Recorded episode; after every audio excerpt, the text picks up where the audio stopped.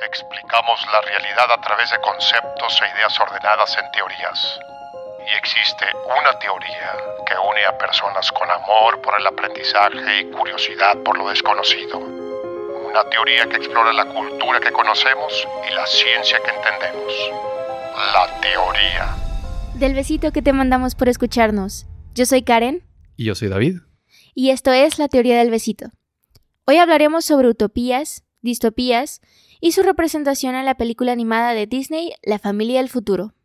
Vamos a hablar sobre esta película porque es un recordatorio de que fracasar es bueno cuando lo aprovechamos para aprender y que esta mentalidad de caminar hacia el futuro distingue la formación de una utopía y de una distopía. Entonces, para comenzar, vamos a platicar un poquito sobre la película, La familia del futuro. Si no la han visto, no escuchen este episodio porque contiene muchos spoilers y les va a quitar la experiencia de verla por primera vez. Entonces, si no lo han visto, La familia del futuro, Meet the Robinsons, descubriendo a los Robinsons, nada más no escuchen este episodio. Esa es la, variación española. Sí. Descubriendo, a los, Robinsons. Dios mío, no, no tienen... Ay, bueno, sí, sí, nos escuchan desde España. ¿Qué onda con sus títulos? A ver, se la bañan. Pero bueno. bueno, está basada en un libro infantil titulado A Day with Wilbur Robinson, un día con Wilbur Robinson, que es el, si recordamos, es el hijo de Lewis. Y la característica de este, eh, de este texto es que, sí, creo que sí mencioné que salió en los noventas, ¿verdad? ¿El libro? Sí. No. Ah, bueno, se me pasó, pero sí, salió en los noventas. Entonces, hay una escena en la película donde llega Lewis con, con su abuelo, que en realidad es su papá, y comienzan a, a buscar su dentadura. Y toda esa escena en la que... en la que dejan que los personajes se conozcan entre ellos, a pesar de que técnicamente ya se conocen porque son familia, eso es lo único en lo que se relaciona el libro con la película. Entonces, eh, a mí me llamó mucho la atención porque es una de mis escenas favoritas y saber que nada más eso es el puente y los personajes, obviamente. Y obviamente el doble, obviamente, triple, pero el contexto de los personajes. eso es lo único que hay entre conexión de el libro con el filme. ¿Contando el estilo del arte? O sea, el, que el diseño es el mismo, que se ve muy parecido. Sí, la única diferencia es que, por ejemplo, Luis, cuando se conoce a él, a su versión adulta, tiene el mismo tono de pelo, que es rubio. La diferencia entre eso y el, texto es que Luis, cuando es adulto, no se reconoce el mismo porque tiene el pelo más oscuro. Ya. Entonces, eso sería lo único. Pero sí, el diseño de los personajes es muy similar. Y si quieren, si quieren entender cuál es el estilo de este artista, um, ¿cómo se llama la caricatura para, para niños que tiene. O sea, es el robot de la película, Carl. Rolly Polioli. Eso, Rolly Polioli es el mismo, es el mismo artista, el de los libros. Está muy bonito. Entonces, ese es el estilo. Y de ahí sale la película. La película La familia del futuro es del año 2007 y, y, la hicieron en Walt Disney Animation Studios. Es una película de animación por computadora y su frase de promoción fue, algunas familias son todo un viaje, esta es una aventura, porque se trataba de la familia de los Robinsons y cómo Luis, desde su punto de vista de niño huérfano que tiene aspiraciones para el futuro, pero no sabe, o sea, tiene mucha incertidumbre en su vida, no sabe si realmente va a poder lograr encontrar todo lo que desea como amor, aprendizaje, éxito profesional. O sea, que para un niño de 13 años es demasiado. Esta familia se lo enseña, le da una demostración en, en primera persona que lo motiva mucho. O sea, le abre los ojos. Pero una de las características de esta, de la propaganda que se brindó con respecto a la película, es que no fue muy bien recibida. Por eso podemos catalogarla como una de las películas de Disney más. con poco valor dentro de la cultura de Disney, porque a pesar de que actualmente como que se está recuperando, Creo que, o sea, ya conozco más personas que la han visto. Ah, todavía no es un clásico de Disney. O sea, yo no lo, yo no lo he reconocido en, al menos en nuestra cultura, como una película importante. Aunque sea la... O sea, yo conozco gente que dice que esa es su favorita de Disney. Sí, pero no, o sea, creo que, y es lo que estoy intentando transmitir, tal Sí. vez se confundió un poco, No, no, sí te estoy entendiendo. que la publicidad que le dieron a la película no fue la mejor y sí tiene malas críticas y de las reseñas, las pocas reseñas que leí, porque no hay análisis, nadie, o sea, e- y esto es lo que me hizo ver que tan poco conocido es, al menos dentro del rango hispanohablante, porque, no, incluso dentro del anglosajón no hay un análisis concreto, o sea, hay blogs Sí. y hay cosas informales que sí tienen valor, no, Pero no se estoy presta, diciendo se que no. presta para muchísimo más. Sí, claro. Entonces no hay ninguna clase de análisis cinematográfico, literario, filosófico, no hay nada. Y a- al menos tal vez busqué mal, pero dentro de mi búsqueda de una hora y media, no hay nada superficial que valga la pena leer sobre esto. La mayoría son críticas, son reseñas malísimas y no malísimas con respecto a la puntuación que le dan, sino... ¿Superficiales? Sí. Se quedan en... La historia y el mensaje y los valores. No, ni eso, nada Ah, más en la historia, es nada más, ya. es, esta, es este personaje que hace esto y tú descubres el final, o sea, cosas que no te Ya. atrapan. Ok. Y, o sea, pa- fuera de molestarme, sí me dio, o sea, me dio un poco de, un- me dio un empujo- empujoncito para decir, hey, creo que sí podríamos explotar esta película, porque sí es de mis favoritas, De las mías también. Sí, y creo que no se ha lucrado lo suficiente con ella. Entonces, lucrado en el buen sentido de, De la palabra. sí. Primero platiquemos un poquito sobre la película para refrescar la memoria de aquellos que sí la han visto, pero no recientemente. Porque pues ya fueron 13 años. Ya va para casi 14. Entonces, platícame, o sea, platícame la historia y, y yo voy viendo si me acuerdo de ciertos pedazos. Va, ok. Ah, creo que mencionamos al inicio que va a haber spoilers, pero voy a hacer una sinopsis lo más allegada a, al concepto posible. Sí, sí. Entonces, tenemos a Louis Robinson, que es el personaje principal. Toda la historia y los personajes orbitan alrededor de él.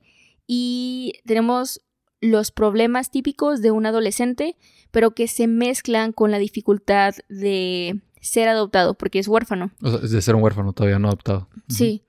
Y el problema principal es algo que sí he reconocido dentro de la investigación que he hecho con respecto al proceso de adopción en cualquier país. Es muy difícil, o sea, el que es que es muy difícil que un niño mayor de nueve años sea adoptado. La principal problemática que es un estigma es, oye, pues de seguro ya tiene de que una identidad formada fuera de mi- lo que yo creo en mi familia, va a ser conflictivo, probablemente va a tener mucha angustia, va a ser problemático. Básicamente no se va a adaptar al entorno en el que lo puedas, eh, en el que le puedas brindar una familia. Y este justamente es la, es la problemática que él tiene, porque tiene este, esta necesidad de conocer cuáles son sus, sus raíces, quién fue su madre. El, el- el principal problema no es quién fue su padre y nunca lo toman como un verdadero, como un verdadero factor que forma parte de su identidad. El, la raíz de su, de su duda y, y de su tristeza es su madre. Entonces, ah, toda la historia y todo, o sea, porque es Luis es un, es un niño que procesa la información que tiene a su alrededor de forma excelente. Es lo que podríamos decir alguien inteligente, porque con la información, las posibilidades que tiene, hace grandes cosas. Sí. Entonces, a, a partir de eso, se esmera y se obsesiona tranquilamente con encontrar a su madre, pero el efecto colateral de estar buscando a su madre es que encuentra eh, pasión por la ciencia. Y el, el- una de las creaciones que marcan eh, el cambio en su vida es un artefacto que llega a tu memoria y a través de una pantallita que es un o sea, es, es un invento bastante, está hecho con un colador de, de por ejemplo, pasta y, y por, con refresco, y, o sea, objetos bastante cotidianos que compra en una tienda, que le roba a, a su cuidadora en el orfanato. O sea, son cosas que son cosas que también refuerzan la idea de que no necesitas tener ah, Son cosas que, que refuerzan la idea de que no tienes que tener todos los recursos a, a a la mano. sí, O sea, puedes ser ingenioso y, y hacer, sacarle provecho a lo que tienes a tu alcance. sí, sí, justamente.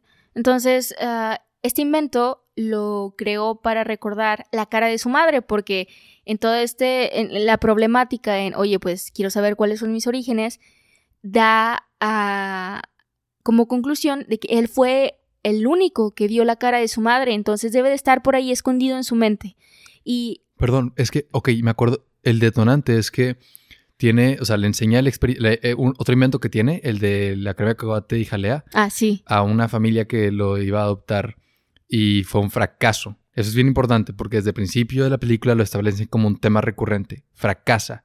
Eh, Ah, cierto, algo tan sí. sencillo como de que, este, de que esta máquina que pone la cantidad perfecta de crema de cacahuate y mi mermelada de fresa en tu pan tostado, explota y luego encima el papá es el señor es alérgico Sí. y le da una reacción anafiláctica y, y es un desastre. Sí, y él sí. se va al techo, a la azotea de- del orfanato y marca en la caja la cantidad de veces que a sus, sus citas con posibles padres han sido un fracaso. Sí. Tiene bastantes. Y está muy triste porque la, la cuidadora sube, sí, sí me acuerdo de esa escena, está muy triste. Y creo que siento, voy a decir un número aquí al azar, es mayor de 100, era más que 117 100, o 127, algo Sí. así. Ah, y la cuidadora le dice, ay, no pueden ser tantos. Y le voltea la caja y le enseña todas las marquitas que ha hecho por cada vez que una, una reunión ha sido fallida. Entonces establece que está muy familiarizado con el fracaso Sí. y ya fue suficiente. Pero luego ve el, el cartel de, de una película de aliens Ciencia ficción, Ajá. sí. y están como escaneando el cerebro de una persona y le llega y tiene este momento de eureka donde tiene la idea de crear un invento que permita escanear su propia memoria para ver el rostro de su madre, como dijiste. Y ahora Sí. sí, continúa. Entonces, ah, obviamente en una de las de, de los futuros de este escenario ya sucedió y fue, ah, fue exitoso. Entonces, a pesar de que fue exitoso, tiene ciertos hilos que no han sido cosidos o tejidos en su historia y uno de ellos es su compañero de cuarto, Michael Jagubian, quien juega béisbol y es nada más un para sostener esa idea de Michael. Entonces, ah, está en la competencia, en la feria de ciencias y Que paréntesis, o sea, este invento lo, se, lo dedica a una feria de ciencia y te ponen este montage de él investigando y haciendo pruebas y, y creando el, el invento, el aparato, hasta que finalmente lo logra. Y en todo esto, si, se, si recuerdan, está desvelando al compañero de cuarto, Michael Ah, sí. Jagubian. Y, ahí finalmente llega el día de- del, del Science Fair. que por cierto, el nombre de, de su escuela es William Joyce Elementary School. Y William Joyce es el, el autor del libro, entonces fue un homenaje a, al autor dentro de la película. Es un buen deta- detalle. Sí, entonces ya está en, en esta feria de ciencias y en su cuando va a exponer, que recordemos, su futura madre es una de las, uno de los jueces que están en la feria, que es el, el entrenador de... Su madre adoptiva. Sí. Madre, Ajá. sí, Era una de las, creo que era una científica, una de las maestras ahí. sí. Era el profesor que lo incentivó a, a formar parte de la feria. Era el entrenador de, de deportes. De deportes, Ajá. sí, porque era su gimnasio. Y era ella, que es la, la científica que aprobaba o, o- o le daba una- un rango al lado científico de los proyectos de los niños. Entonces, cuando llegó su turno, el experimento falla, pero antes de eso nos muestran cómo uno de sus experimentos, que irónicamente eh, tiene la forma de eh, este mismo, de los aliens, del mismo letrero que vio para generar la idea de la máquina que ve su memoria, es decir, el letrero, el, el panorámico que vio es, son unos, de que- una forma de vida extraterrestre que escanea la mente de las personas, pero tiene la misma forma de la criatura o el experimento que se llama Doris, ah, Que saboteó el- que sabotea, que sabotea su experimento en la feria. Entonces, Porque si no lo hubiera saboteado, hubiera funcionado. O sea, Sí. sí, funcionaba. Y, y en otra línea del tiempo sí funcionó. Y no hubo problema. Pero en esta línea del tiempo, Doris aparece, el sombrero, y lo sabotea. Entonces falla, se estresa mucho, habiendo, o sea, nada más deja ahí eh, su proyecto y aquí es cuando, o sea, se va a la azotea y encuentra a Wilbur Robinson que le dice, hey, tienes que regresar porque justamente su hijo iba a desaparecer si no regresa lo que debió de haber hecho para que su futuro exista. Sí. Entonces, toda la historia gira en cómo tiene que aprender a lidiar con el no poder ser suficiente porque cree que por los fracasos que ha tenido, tanto en su vida eh, personal, en cuestiones familiares, tanto como lo que acaba de sufrir en la feria del- de ciencias, que son porque él no es suficiente. Entonces, ah, tiene que lidiar con el hecho de que sabe que hay un futuro y que se puede viajar a través del tiempo, de este impacto que en realidad no cuestionas como espectador, nada más es como, hey, tiene sentido, ¿sabes? Si, sino de qué otra forma sería. Entonces, lidia con sus fracasos, con sus carencias y con la idea y con la idea de que sí puede hacer algo al respecto cuando él creía que no y cuando no siente que sea verdad. Entonces, am, no sé si quieres que comentemos el final. Sí, o sea, no, no vamos a dar la sinopsis de toda la película, nada más del conflicto o el, el primer acto, el- lo, cómo se establece. Porque pues ya lo demás, ahora sí, dan de recordar que conoce a la familia, um, el, el hombre del sombrero lo intenta este, alcanzar para evitar que, que les robe la máquina del tiempo, Sí. para que ellos puedan controlar el futuro. Para que Doris pueda. Para que pueda. Doris pueda controlar el futuro Sí. y, que, y que Michael Jacobian pueda obtener su venganza Sí. este, porque se le cayó la pelota de béisbol. Ujú. Entonces, igual, la historia um, asumimos que la conocen y eso no fue nada más para refrescar el, el conflicto. Y que en la línea del tiempo original, este, Luis estaba muy familiarizado con el fracaso, pero la, la- la feria de ciencia fue su redención. Ahí tuvo un éxito, todos, o sea, este, todos le prestaron atención, lo adoptaron, le dieron más alas y tuvo, y se explotó. Y en esta línea del tiempo que maneja la película, fue la gota que derramó el vaso. Este fracaso en, la- en el, en el Science Fair fue lo último que pudo manejar y quiebra. Y si no llega Wilbur Robinson, él se rinde por el resto de su vida y Michael Jacobian y Doris del futuro obtienen lo que quieren. Y también él pierde la posibilidad de crear una familia. Y ese era el objetivo. Entonces Wilbur llega, lo rescata y lo, re- lo lleva al futuro para establecer todo esto, ¿ok? Entonces la película, bueno, ahora sí, saltémonos todo el desarrollo Sí. directo al acto 3, que es lo que pasa al final. Ah, al final es tiene el mismo resultado que si esta línea del tiempo en la que él está existiendo no hubiera habido un sabotaje. Es decir, nada más lo ponen a batallar tantito para que al final consiga. o- lo estoy diciendo muy libremente. No, lo estoy diciendo con mucha facilidad. Pero obviamente el personaje tiene que sufrir y reconocer su realidad. Entonces, esta línea temporal ah, hace alusión a la forma positiva en la que se puede reconocer al fracaso, que es la forma final en la que Luis aprende a lidiar con todo su pasado y también muestra cómo va, o sea, vas creciendo con el personaje desde que el, el- sus fallas, sus carencias y sus fracasos lo limitan y, o sea, no te sientes, no te enojas con el personaje, nada más sientes, sientes la tristeza con él, porque es algo que no debería de estar viviendo. Entonces, Y es una Mm. tristeza fuerte, sí, porque al final de conocer a, o sea, des- después de conocer a toda la familia y todo, tienen como un pequeño, pequeño desenlace, donde sale el T-Rex, la escena del T-Rex, y le ganan, y todos pelean en, en equipo para ganarle. sí, Y ahí es donde Fran, Franny sí, su Robinson esposa. desde, sugiere adoptarlo, porque ya, había- ya habían dicho que era huérfano en la comida. Y Y obviamente considerando que tienen todo el contexto de su esposo desde el punto de vista de Franny y de su padre, aunque Wilbur ya sabe, les toca hilos muy frágiles porque entienden lo que es eh, ese tipo de contexto. Entonces a Franny le rompe el corazón y en- mientras Wilbur más dice que no, que no, que no es necesario, que él está bien, ah, más Franny se acerca y dice, no, esto es lo que debemos de hacer, ¿sabes? Esto es lo que se siente bien. Pero nada más Wilbur le quita la gorra y Y ya todos reconocen el, el peinado del, del esposo. sí, Y, y eso, o sea, y luego tienen que rechazarlo. Y la película todavía no establece por qué. Y lo rechazan porque ah, no te puedo adoptar, adoptar porque me caso contigo, ¿sabes? sí. Necesito, de que necesito que tú vivas en el tiempo para poder estar aquí. Y él no se lo pueden decir tampoco.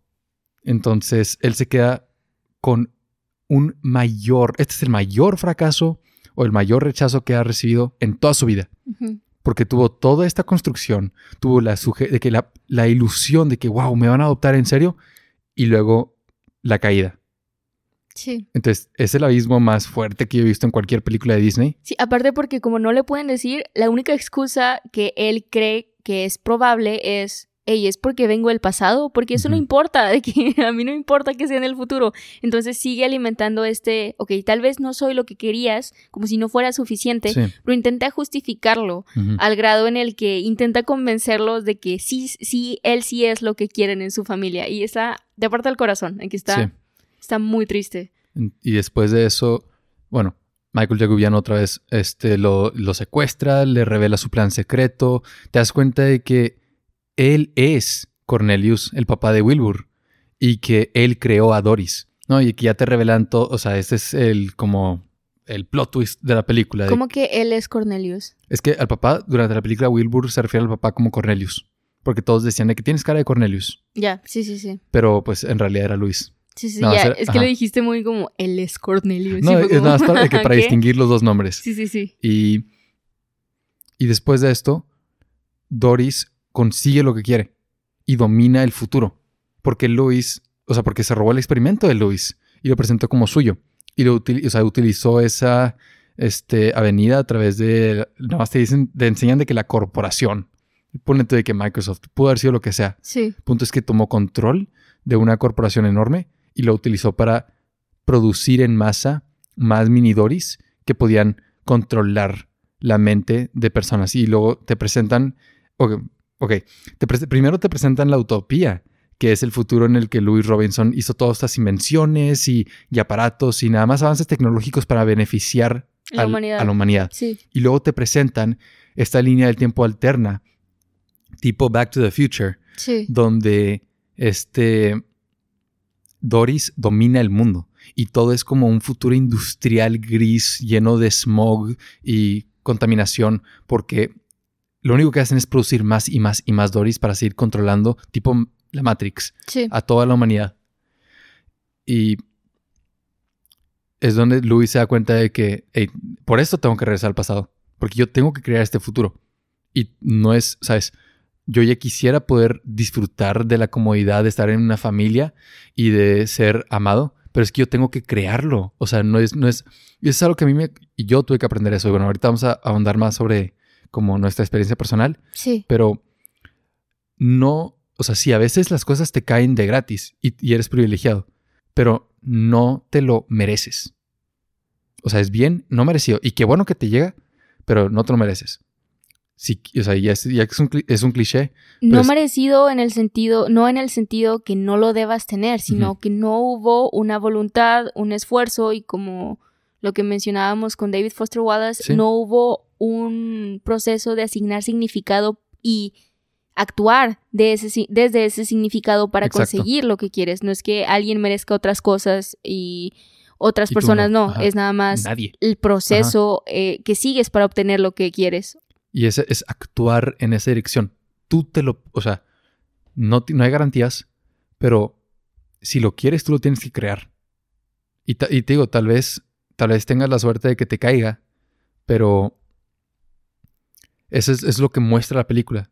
De que sí, que padre si nada más me adoptan, pero si me rechazan ciento no sé cuántas veces, yo tengo que crear esa familia. Sí. O sea, es, a mí me gusta mucho una frase de que sé para otros lo que te hubiera gustado que alguien hubiera sido para ti. Eh, Me encanta esa idea de que, ok, tal vez yo no tuve esto en mi vida y, y tengo de dos.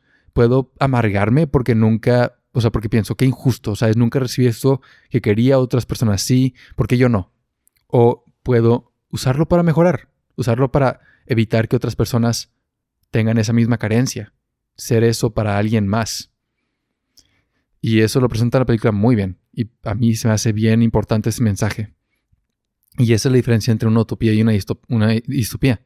El crear, o sea, crear beneficio para otros donde tú notaste carencias en tu, en tu vida o tomar control de todo, retirar toda libertad y que nadie sufra. ¿Sabes? No hay, no hay, no hay experiencia humana. Sí, Es pero ajá. incluso en este final eh, no, no lo ve como un callejón sin salida donde no tienes otra opción más que ya acostumbrarte a que no tienes la posibilidad de experimentar y, y cambiar. O sea, no tienes ninguna posibilidad. No, la película, que este es otro factor muy importante, o sea, y aquí es donde me identifico mucho con Luis porque bajo presión, o sea, toda la, la mitad de la película, este niño estuvo intentando reparar la segunda máquina del tiempo y se, se excusaba en la idea de que no era suficiente, de que él no podía, de que no era el papá de, de Wilbur, que nunca iba a poder, que su papá era un genio y bla, bla, bla. Porque Entonces- hasta te hace dudar de que, Sí. ok, la lógica de Wilbur era, si mi papá la hizo y tú eres mi papá, tú, Tú- la puedes arreglar. Sí, sí. Y- y, o sea, yo viéndola así pensaba, obvio el papá la hizo con de que toda su experiencia y aprendizaje, él no lo va a poder hacer desde cero. Sí. Entonces yo sí le dudaba de que yo no creía que él lo iba a poder arreglar hasta la escena esta que dices. Sí, que está bajo presión y es como, hey, mira, estoy en el punto en el que puedo decidir y creo que es el punto clave, no es al final cuando reconoce a su familia, no, es esto, es como, hey, ya, no puedo seguir, a- a- Sintiendo lástima por mí mismo. sí, o sea, necesito hacer algo porque ya estoy en el punto final, no tengo otra opción. Entonces, me recordó mucho, digo, no se equipara obviamente porque nadie me está, máquinas locas que quieren dominar el mundo no me están persiguiendo, pero me recuerda mucho a como el humor en el que ando en finales. Y es Sí. como, hey, lo dejo al final, lo dejo al final. Y ya cuando estoy al límite, que pues no, reconozco que no es la forma más sana de lidiar con eh, tareas importantes, este, pero sí me identifico cuando estoy al límite es cuando lo hago mejor. Es como, hey, Ujú. ya me entretuve mucho con ideas que no me servían, que tal vez si las hubiera evitado hubiera podido ap- aprovechar mejor mi tiempo, pero hey, ya pasó, nada más voy a sacar lo que tengo que hacer ahorita y lo voy a hacer bien. Entonces, e- esta escena que es cuando recupera la máquina del tiempo y regresa y le dice a Doris que nunca la va, la va a inventar y le enseña a Michael Jagubian todos eh, lo que puede ser le pide a su familia que lo le pide a Wilbur que lo adopten y Michael también reconoce aquí en este punto de inflexión que él también pudo haber estado menos amargado. Ay, la lista. la- ¿Te acuerdas de Ay, eso? Sí, en la carpeta de La unicornio. carpeta unicornio. Sí, en la carpeta de unicornio. Bien bonito. Y, y digo, dejar ir el pasado Sí. para poder caminar hacia el futuro. Sí. Ay, no, es, un- es una El- película que bien todo bonita. estaba ta- borrado, creo, y nada más el signo de interrogación. Sí. Sí. De qué es lo que sigue. O sea, hay cierta incertidumbre. Pero bien bonita la película. Y este episodio, o sea, estamos hablando de, de como la diferencia, la comparación entre la utopía, si, si practica ciertos valores, y la distopía, si no.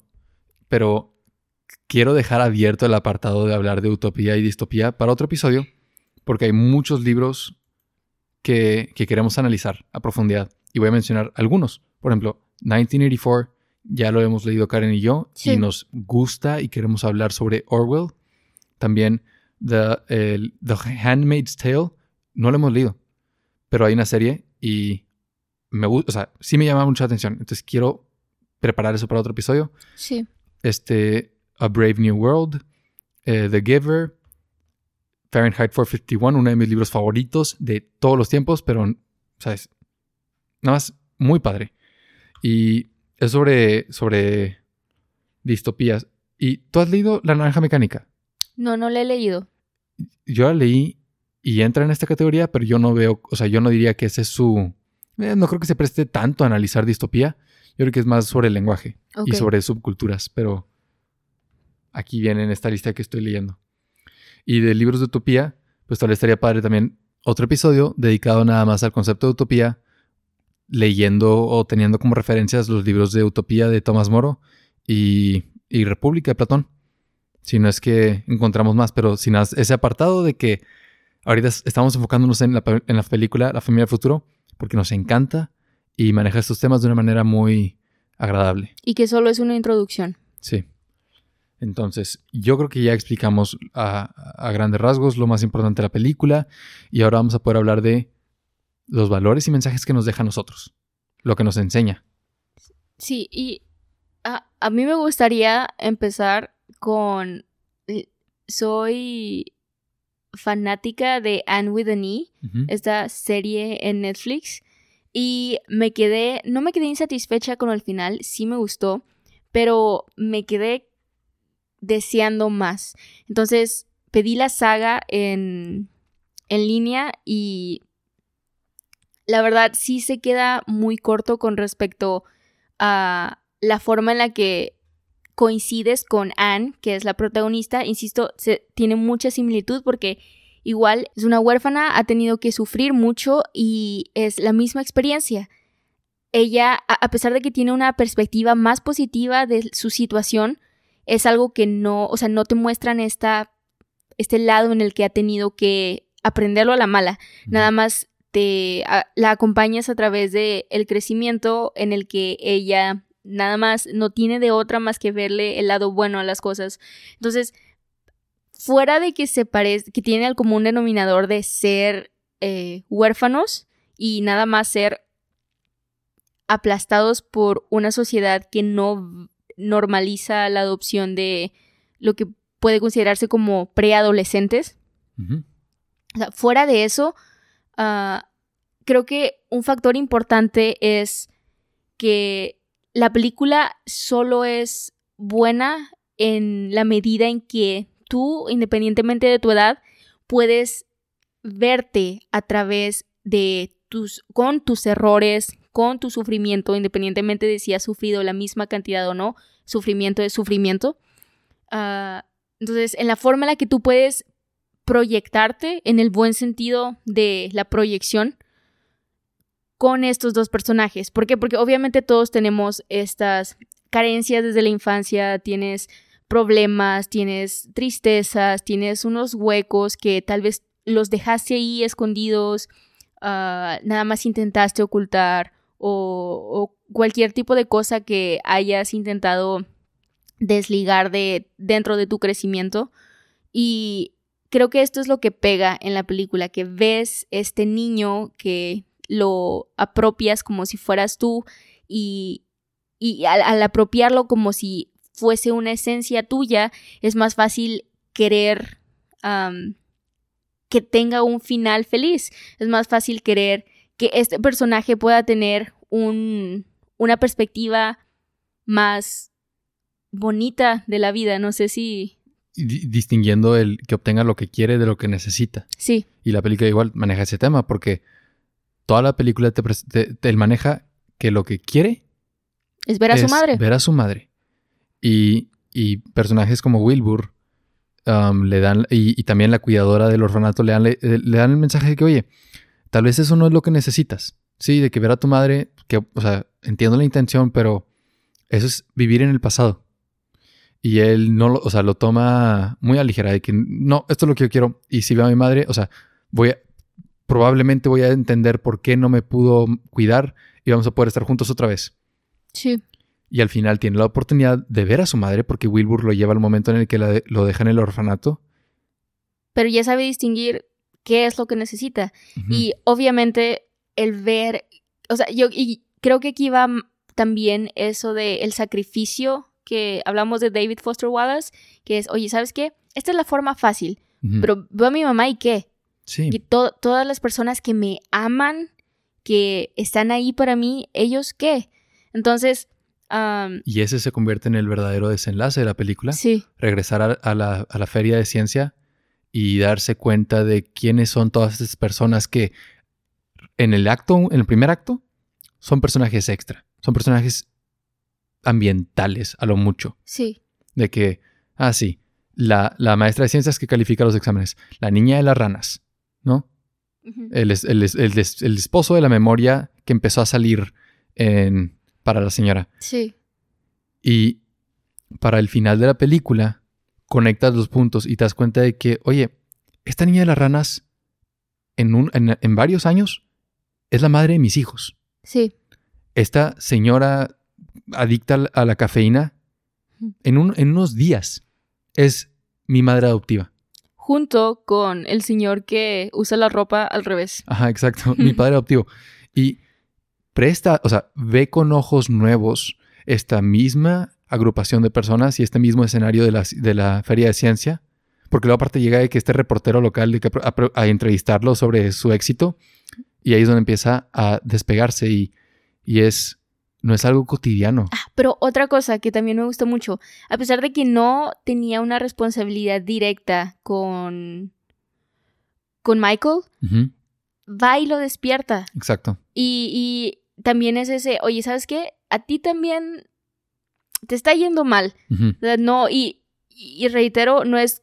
Luis no era el centro del universo y estaba llevándose de encuentro a personas que convivían con él y que eran Tienes parte razón. de su vida. Entonces ahí fue como, hey, ¿sabes qué? Yo ya vi mi futuro, pero no por eso debo dejar de ver que hay otras personas alrededor de mí que necesitan el amor que yo necesito, que necesitan la paciencia y el tiempo que yo también necesito. Entonces va corriendo y, des- y despierta a Michael y eh, nada más porque se levantó y el movimiento nada más... Pone el guante y le cae Sí, la pelota. Entonces se me hizo muy bonito porque también a él le cambia parte de su historia. Entonces Porque- ya lo que pase a partir de ahí ya no es tan fácil culpar a alguien. O sea, ya es completamente su responsabilidad. Ya eres, o sea, llega un punto donde eres dueño de tu propio destino Sí, Y, y es, o sea, la aclaración que hiciste es importante porque yo todavía estaba centrándome en Luis como el centro del universo de su historia.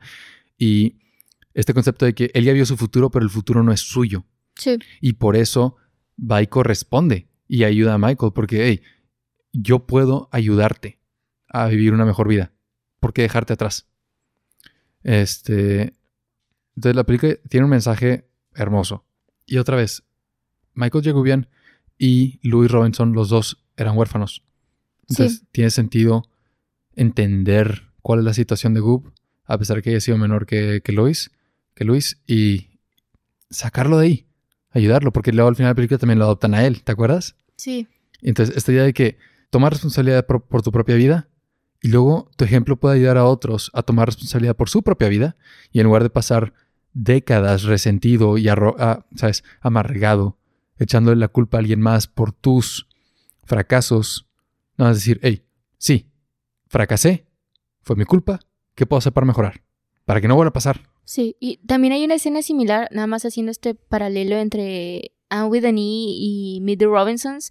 Hay una escena similar en, en la serie donde Anne, que ya les comenté un poco sobre ella, regresa al orfanato en el que creció y, y reconoce a una de las chavas que la buleaban cuando estaba ahí y la encuentra trabajando en el orfanato. Y obviamente Anne llega desde esta otra perspectiva de lo que es vivir porque ya no, ya obviamente tiene el sufrimiento que se puede esperar de los altibajos que tiene una vida, pero ya no son, o sea, es el padecer necesario para que puedas crecer, no un tipo de sufrimiento que es ejercido nada más porque se puede hacer sufrir a las personas. Entonces, ves los, los, los dos lados, igual que en the Robinsons, que el equivalente a la chava que estaba trabajando en el orfanato, que era la que buleaba a Anne, es Michael Jagubian, porque tienes estos dos lados en donde nada más no salió bien, que algo ahí eh, no demostró la faceta positiva del fracaso y que esto es también un recurrente dentro de la película que y que también es un recurrente que hace falta marcar dentro de nuestro entorno cotidiano ah, que es el fracaso inherentemente puede ser bueno. Y depende, obviamente, de el- la persona, el individuo que está, eh, que, que está sintiendo esta, este, traba- este trabajo. fa. Y depende del individuo que está sufriendo eh, esta emoción, que es el fracaso. Como cuando el, el abuelo dice este, en el comedor después de que el, el invento de la mermelada y la crema de cacahuate fracasa otra vez. Sí. Así se fracasa. Bien Sí, hecho. Y todos le celebran que a pesar de que no es lo que se esperaba de el invento o de la interacción que hubo entre ellos, sí, al final del día consiguieron lo que querían, que era pues tener un poco de mermelada y mantequilla de maní en su pan tostado, a pesar de el desastre que hubo Sí. en las paredes y, y, o sea, sí reconocen que lo puede ayudar a crecer. Y también creo que ahí forma parte elemental el entorno en el que te desenvuelves. Si te penalizan el, el, El el- fracaso. el fracaso, Ya no te dan ganas de intentar. sí, y nada más cambias y, y pierdes el objetivo, porque si no eres bueno la primera, ya no eres bueno jamás. Yo Y- creo que en nuestra cultura eso está muy mal. Sí, O sea, yo soy muy cuidadoso a la hora de criticar cultura porque hay tantos factores que influyen en, eh, en el desarrollo de una cultura que no se me hace justo nada más decir que estamos mal porque no tenemos calles chidas. O sea, no es tan sencillo. Esto sí creo que es algo que con cuestión de cambiar nuestra perspectiva podríamos mejorar muchísimo. Nada más tolerar el, error. No más eso. Aceptar el fracaso. Porque creo que aquí, al menos en México, cuando fracasas, la gente te lo hace saber. No, y luego lo vemos gubernamentalmente, que prefieren mentir a reconocer que hubo un error por falta, por parte de X o Y persona. Entonces, en lugar de generar confianza por ser transparentes y honestos y, y decir esto es lo que hicimos mal, esto es lo que podemos hacer para mejorar, mienten. Y no los culpo, porque a pesar de que está mal, es, es- es la retroalimentación que reciben. O sea, si a la hora de reconocer un fracaso lo que haces es votar a alguien más y quitas a esa persona del trabajo Sí. porque no lo hizo bien, el siguiente, cuando se equivoque, va a decir, no, no, no, voy a mentir y tapar todo para que no me saquen. Sí. Este, y eso es en política, pero también en, en- en cotidiano, o sea, en la familia. Ah, O sea, sí. Vas y le dices que sacaste 100 a tus papás, pero el 70 da vergüenza. Sí. Y yo creo que si, si toleramos el error, vamos a fomentar crecimiento inmediatamente. Es más fácil. No te da vergüenza intentar porque existe el riesgo de fracasar. Sí. Y eso lo enseña la película. A mí eso, a mí eso significa mucho para mí. Y luego también, o sea, la película obviamente es bien emocional por la historia, pero la música, la música es demasiado emocional. No, y sabes que de las pocas reseñas que hay con respecto a la película, todas critican la música, que No es es, no es basura. cierto. sí, No es es, en serio. Que es, ah, sí, puede mejorar, eh, que pudo haber mejorado el soundtrack porque no es memorable, en realidad no recuerdas muy bien, o sea, parece que eh, co- como música de elevador, que son comentarios reales. Y la verdad, No puedo creerlo. o sea, la canción, tanto en inglés como en español, del final, Little Wonders de Rob Thomas. wow. O sea, es canción de bodas. Si En no, serio. Si no la, o sea, si la escuchas aislada, sin tener esta, este incentivo visual que es la película, yo lloro. Yo también. Y no es la única. O sea, la película, voy a decir quiénes están en el soundtrack. Para Obviamente empezar, los Jonas. Jonas Brothers. Sí. O sea, consiguieron a los Jonas Brothers con la, con la canción de Kids of the Future y en la, en la canción dicen los nombres de los personajes. O sea, Sí. la hicieron específicamente para la película. Y cualquier película que tiene a Jonas Brothers, y estoy hablando Camp Rock y Meet the Robinsons, sí. es una buena película para mí. y luego también está Rufus Wainwright, de que, oh, no es memorable. Rufus Wainwright, me explico, Sí. con Another Believer y The Motion Waltz o Emotional Commotion, dos canciones excelentes, de que nada más no tendrían que estar en la película para hacer buenas canciones. Y, y esa canción la escucho y me acuerdo del montaje de, él investiga de, de Lewis investigando y creando el invento. Sí. O sea, ¿cuál no memorable? Está la que dijiste, Little Wonders, y luego está The Old American Rejects con la canción The Future Has Arrived, They Might Be Giants con la canción There's a Great Big Beautiful Tomorrow, y luego las canciones que son medio jazz son de el artista Jamie Cullum y la, la música que es de orquesta ambiental es de Danny Elfman. Y pues, ok, no me acuerdo específicamente las canciones de que tal escena, tal escena, tal escena, pero es buena música. Y si Sí. escucho la música de la película, yo sé que es la película. ¿Me explico? Entonces, no, te, o sea, no tengo idea de qué están hablando cuando dicen que no es memorable, porque son muy buenos artistas y son muy buenas canciones. Entonces, nada más quiero decir, y, y para, para mí tiene un impacto emocional escuchar la música todo el tiempo. No tengo que estar en la película. En Spotify me da un- el que me pega escuchar la, la música. Sí. Entonces, el soundtrack, muy emocional. Pero otra vez, o sea, la película sobresale por eh, el, porque maneja el tema de utopía. Y es difícil manejarlo. Y yo creo que muchas personas no estamos como completamente seguros de lo que significa utopía. Este es nada más un buen lugar. Y es un- una civilización donde solo hay bienestar. Así es como yo lo entiendo. Porque luego lo escucho como usado intercambiable con ideal. Sí. Escucho gente que dice, ay, es que esa es una figura, que estás hablando de algo utópico. Cuando no estamos hablando de civilización ni, ni, ni lugares, estamos hablando de, de que una canción utópica o de que la, la figura masculina utópica en lugar de ideal. Este, y no sé si está mal, según Pero yo, creo que sí se relaciona porque ideal es este es un lugar ideal. que no puede suceder. Y, ajá, y gente dice que no, la utopía es imposible. No es el punto. El punto es, es, es un buen lugar. Y sí, de que claro que es posible crear un buen lugar. Sí, pero, o sea, parte de la idea de un buen lugar es, es eh, que tampoco es tan buena porque está en un eterno bienestar y no es lo que necesitas. No. Entonces, Pero es que un buen, un verdadera, un, ver- un verdaderamente un buen lugar incluye eso. Incluye el poder sufrir para poder crear contrastes. pues sí, pero ahí es donde hablas de un equilibrio Sí, y necesitas de ambos para crear una realidad. Por pero es, eso, es el sufrimiento innecesario, es lo, es lo que se puede evitar. sí, es, es lo que estoy diciendo. O sea, la realidad tiene los dos picos de la utopía y la distopía. Entonces, no necesitas aferrarte a la utopía si puedes modificar tu realidad con base en las características que necesitas de cada una. Pero es para acercarlo más a, a un parecido de un lugar de, de algo utópico. Utópico siendo donde no hay sufrimiento innecesario, donde no hay niños huérfanos que no consiguen ser adoptados. ¿No? Sí. No, no, por ejemplo, Utopía no es un lugar donde no hay cáncer. O un lugar donde no hay muerte. Ujú. No, es, es un lugar donde no hay. O sea, es un lugar, es un futuro en donde se hizo todo lo que se podía hacer. Es eso.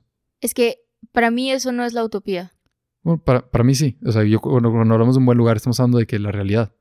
Y es, no es nada más, no es el cielo. No, es. Por ejemplo, me recordó a las casas de, de, de Cat in the Hat, que todas son iguales, todos los vecinos son de que sí, soy perfecto, que ese, ese tipo, obviamente hay un nivel de falsedad. Y eso es lo que, eh, para mí eso es la utopía. Así que, Mm, Yo no estoy de acuerdo para nada. ya.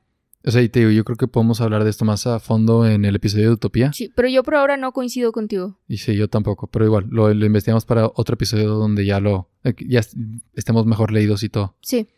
Pero para este, o sea, para fines de este, otra película de Disney donde manejan el concepto de utopía y, y se parece a lo que tú dices, ¿no? De un lugar donde, de que todos felices, todo perfecto, todos hacen su chamba y nadie sufre. Es este Tomorrowland, ¿la has visto? Ah, sí, sí, sí. A mí no me gustó tanto. O sea, me gustó el mensaje y me gustan los valores, pero Meet the Robinsons ya lo había hecho súper bien. Y esta película sí tenía como eh, algunas escenas que no estaban tan padres. A mí no me gustó. Y a mí me gustó el eh, la diferencia que ponen entre dos genios, uno que recibió rechazo y uno que recibe demasiado amor. Entonces, está George Clooney, que es el genio que nadie creyó en él, que lo abandonaron y lo, hace- lo- se vuelve amargo. Y luego está la, la niña, no recuerdo cómo se llama, pero que recibe mucho amor, mucho apoyo del papá, entonces por eso tiene como este, la fortaleza para seguir sus metas y crear sus inventos, no Sí. tecnológicos, hackear a la NASA, lo que sea, no recuerdo qué hacía. Y esa frase para mí es, ante la adversidad, en inglés, you can become bitter or better, que significa amargado o mejor. Y eso es verdad para esta película. O sea, Louis Robinson que se enfrenta a la adversidad y él en una línea del tiempo se hace amargado, en otra se hace mejor. No, de hecho, en la misma, o sea, sufre los dos. Pero, o sea, futuro. O sea, tú ah, decides si de que hacerla Michael Jagubian y es de que voy a pasar el resto de mi vida resentido, o hacerla Louis Robinson y decir, hey, no entiendo por qué mi mamá me dejó en este orfanato, pero no importa. Okay, sí. Lo importante es generar bienestar para otros. Hacer mi, crear mi propia familia. Bueno, partiendo de eso que acabas de decir, uh, toda la idea del fracaso siempre me remonta a Sísifo, que es este señorito que va y sube la montaña de que cargando su piedrita, pero pues como está castigado. De la mitología griega. Sí, sí, sí. sí, El señorito de la mitología griega. Pero pues como está en un bucle, que es eh, un castigo que es un bucle eterno nada más, pues cuando está a punto de llegar a la cima... Cargando pues, la roca. Sí, sí, la roca se regresa y tiene que volver a subir y... así, así. La expresión coloquial sería una tarea sisifiana, es algo que que tienes que hacer una y otra y otra y otra vez. Y cada vez que estás a punto de lograrlo, se reinicia y dices, no, hombre, esto está sisifiano. Sí, sí. Y eh, el, ¿por qué me remonta the Robinsons a esto? Porque creo que todos tenemos esa piedra y en, en el caso de Louis era su madre y la incertidumbre con su futuro nada más le daba vueltas y vueltas y vueltas y cada persona creo que tendrá su propia carga y que tiene que volver a, procesar, pero que al final no le da mucha conclusión o no le da sentido a lo que está haciendo. Entonces, ah, el, detalle o el aprendizaje que reúno con este personaje de la mitología griega y la película Meet the Robinsons y Anne with an E es que dentro de este pesar cíclico puedes encontrar conocimiento o sabiduría en el camino. O sea, no nada más vas ahí subiendo con tu piedra y pensando, estoy subiendo la piedra, estoy subiendo la piedra, uy, se cayó, voy a tener que volver a subirla. O sea, no nada más piensas en el acto y lo que hace tu, tu, cuerpo se traslada directamente a tu mente, entonces no hay un proceso en el que ah, justificas, valorizas y, y procesas lo que estás haciendo. Y no hay voluntad. Entonces, creo que podemos aprender a identificar cuáles son estos bucles en los que caemos para que después podamos actuar. Eh, no, no estoy insinuando que debas de actuar ah, sin pensar en lo que estás haciendo, sino en ver las variables que pueden emerger a partir de lo que estás haciendo. si nos proyectamos en Sísifo, si nos relacionamos con él en alguna, de alguna u otra forma, con cualquier aspecto de nuestras vidas, es y voy a decir tan sencillo, pero aunque sé que no es sencillo, es tan fácil como reconocer que hay una salida y que puede ser pensada a partir de nuestra voluntad. Entonces, a mí me recuerda eso y se resume en tres cosas. Hazlo, inténtalo y arréglalo. Hazlo en cuestión de, hey, sigue subiendo esa piedra que te pesa y a la que estás de alguna u otra forma atado intenta ver qué más puedes hacer y si no sirve, repite, ¿sabes? Nada más arregla aquello que no te funcionó para que puedas buscar otra forma de salir. Entonces, creo que esto es algo que tienen en común tanto este mito griego, Meet Robinsons y Anne with an E. Entonces, creo que para mí la conclusión de este episodio es una pregunta que nada más la dejo al aire para que, de ser posible, podamos reflexionar y si pueden, déjenos un comentario con respecto a sus respuestas. Pero la pregunta es la siguiente. ¿Cómo podemos seguir subiendo nuestra piedra, como Sísifo, pero adquiriendo sabiduría en el camino? Hay muchas maneras de responder esta pregunta y, muchas se acercan a el género de autoayuda, de, ¿sabes?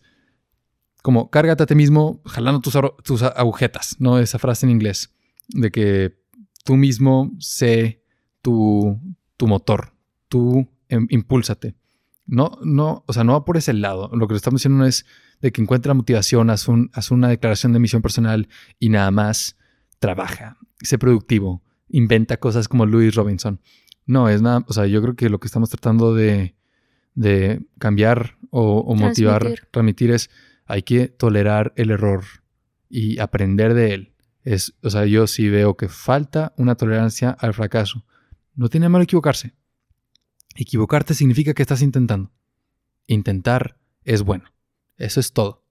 Entonces, no se dejen desmotivar por los fracasos que están viendo, siempre y cuando aprendan de ellos. O sea, si te estás tropezando con la misma piedra una y otra vez, no tiene mucho sentido.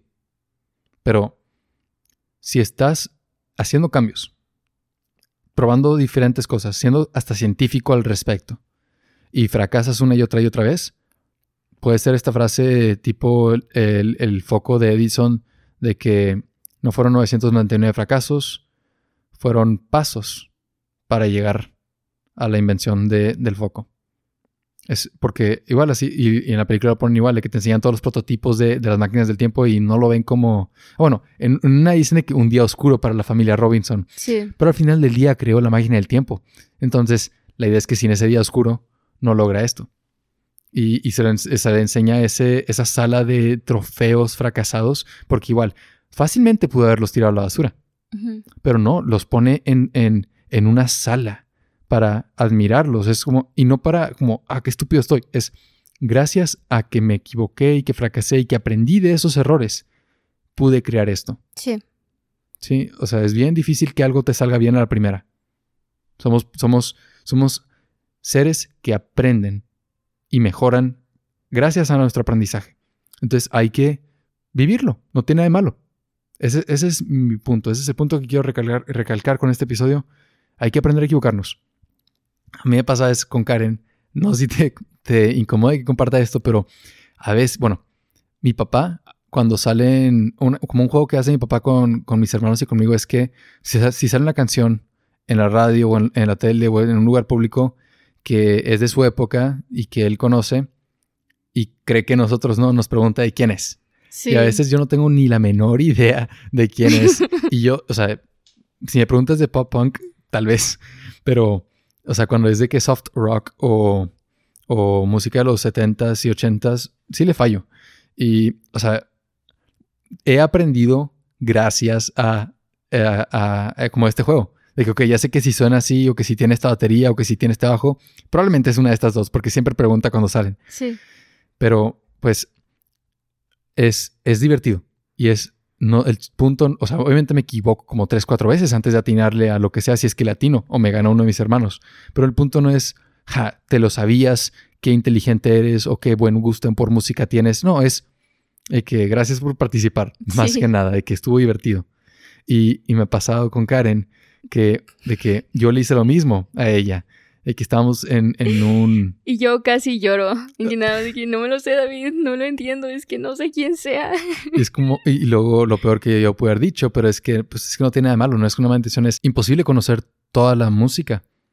Y no es personal, no es para decir, a ver quién sabe más de esto y quién no. Sí, Es- no, obviamente, pero es, yo creo que es algo normal. Digo, no estoy justificando que nada más Sí. me frustré como que una venita en mi frente, nada más de con el puño cerrado, nada más como no sé lo que estás, no sé lo que me estás preguntando. O sea, no, es, creo que es, obviamente es imposible conocer todo, pero cuando alguien habla de algo que no conoces y te pregunta, es, bueno, al menos igual, otro de mis talones de Aquiles nada más es, ah, y nada más querer abarcar eh, la cantidad de temas necesaria y como promedio para poder generar plática. Entonces, mi, pero, mi conflicto fue, hey, ¿sabes qué? No lo sé y no puedo continuar con el juego. Entonces, Y sabes, fue hace un año en Navidad, y esto, de que una vez esto pasó enfrente de mi familia. Entonces yo también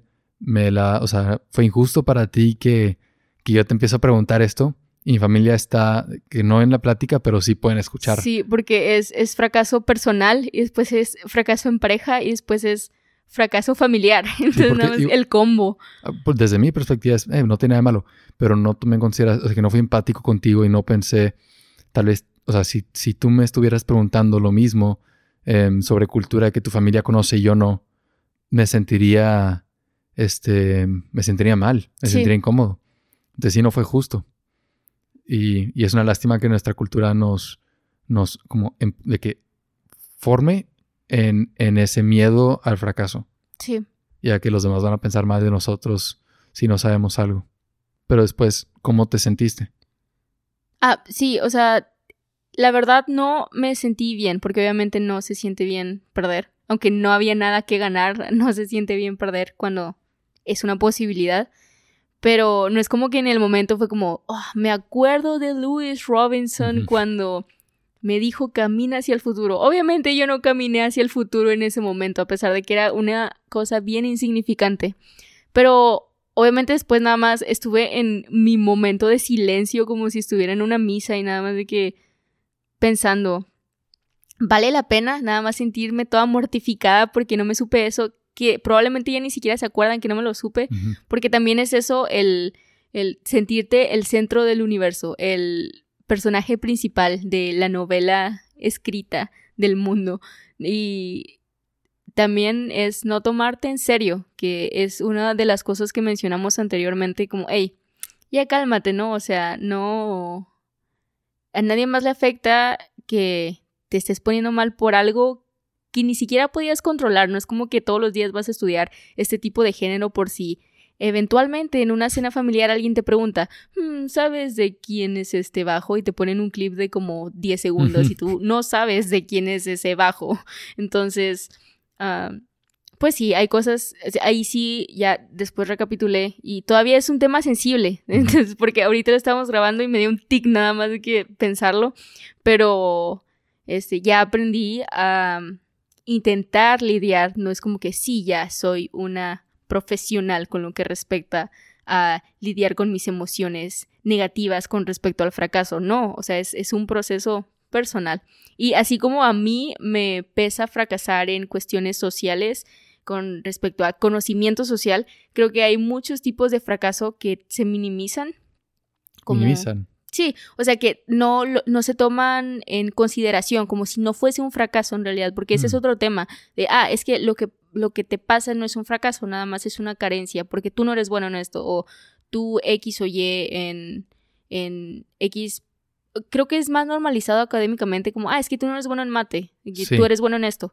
Es como, hey, es un fracaso que no esté, ah, no es que no sea bueno, porque el conocimiento no es... eh, en, en áreas de conocimiento no hay este, adquisición inherente, no es como que naces sabiendo matemáticas, pero sí no se toma como fracaso cuando alguien nada más no puede con cierta materia o con cierto lo que sea. Entonces creo que también de como hay fracasos en esas áreas de conocimiento, hay fracasos emocionales, como, ay, sabes que nada más no puedo controlar mi ira Sí. y no lo ven como un fracaso, es nada más, hey, pues no puede controlarse. Como no, esta persona está fracasando en ser eh, equilibrada con respecto a sus emociones. Y el problema con eso es que si no lo identificas como un fracaso, no lo vas a poder Mejorar, solucionar o sí. mejorar porque lo ves como algo inherente, es parte de mí. Y ahorita, ahorita que mencionas el, el fracaso académico, yo sé que yo batallo con eso porque yo, em, em, como en mi formación primaria y secundaria, es- tenía muy como marcado que tenía que tener buenas calificaciones y tenía que tener un buen lugar de, de generación, etcétera, etcétera. Y ahora en universidad, donde hay veces que nada más, o sea, hago lo mejor que puedo, Sí, las variables ya no están tan controladas y que hay Sí. cada loco ahí calificando. Sí, y, y, y hay veces donde igual yo fracaso, de que pienso, yo puedo haber hecho esto mejor, yo puedo haber contestado esta respuesta, yo puedo haber hecho esta tarea a tiempo, etc. Y, y sí hay fracaso de mi parte, pero no es saludable eh, que estar como intolerante Sí, y, y como, como este dictador diciendo, "Tien- tengo que leer todo el libro, tengo que estudiar todo, tengo que aprenderme todo y no puedo equivocarme ni una vez. sí, porque tampoco es eficiente. Y Nada lo- más te cansas y tienes el peso de que no lo estás haciendo bien, más el cansancio de, ok, lo que estoy haciendo, lo, lo que debería estar haciendo, no lo estoy haciendo bien tampoco. Entonces, ¿qué hago? Y lo peor de todo es que no aprendo. O sea, cuando estoy, yo cuando ya entro en ese plan de, de tengo que sacar tanta, tanto puntaje, tanta calificación, ya no me importa si estoy entendiendo o no, solo Sí. me importa si me voy a saber la respuesta a la hora de que me hagan la pregunta. Y, y eso es algo, pues, que yo sé que tengo que mejorar, porque luego aparte, este, es, de, o sea, mi desempeño depende del de otros. O sea, para yo tener un buen lugar de generación, eso depende de que otros, en teoría, fracasen, ¿no? Sí. Y eso me pone a mí en el centro del universo. Entonces, no es lógico sentirme mal cuando no me va bien en relación a otros, porque significa que la única manera de que yo me sienta bien es que alguien más se sienta mal. Es un ganar-perder. Sí. En lugar de decir, hey, o sea, ¿qué es lo importante? Aprender y mejorar. Entonces, si yo, de que si después de un semestre yo sé que aprendí nuevos conceptos, que aprendí nuevos procedimientos, que aprendí nuevas formas de pensar, yo ya gané. Obviamente, pues no quiero atrasarme, sí quiero cumplir con un mínimo requerido del conocimiento necesario para poder Claro. como estandarizar una forma de, de evaluar alum- alumnos, pero eso no es lo más importante. O sea, y es un cliché, pero sí es solo un número. Lo importante es saber qué estás aprendiendo y saber que el tú de hoy está más preparado que el tú de ayer y que el tú de mañana va a estar más preparado que el tú de hoy. Así. Entonces, no queremos sonar como predicadores de que nada más aguántense, equivóquense y aguántense. O sea, no- es- todos batallamos, pero por eso la palabra tolerar. Tolerar es que no te guste, pero te aguantes.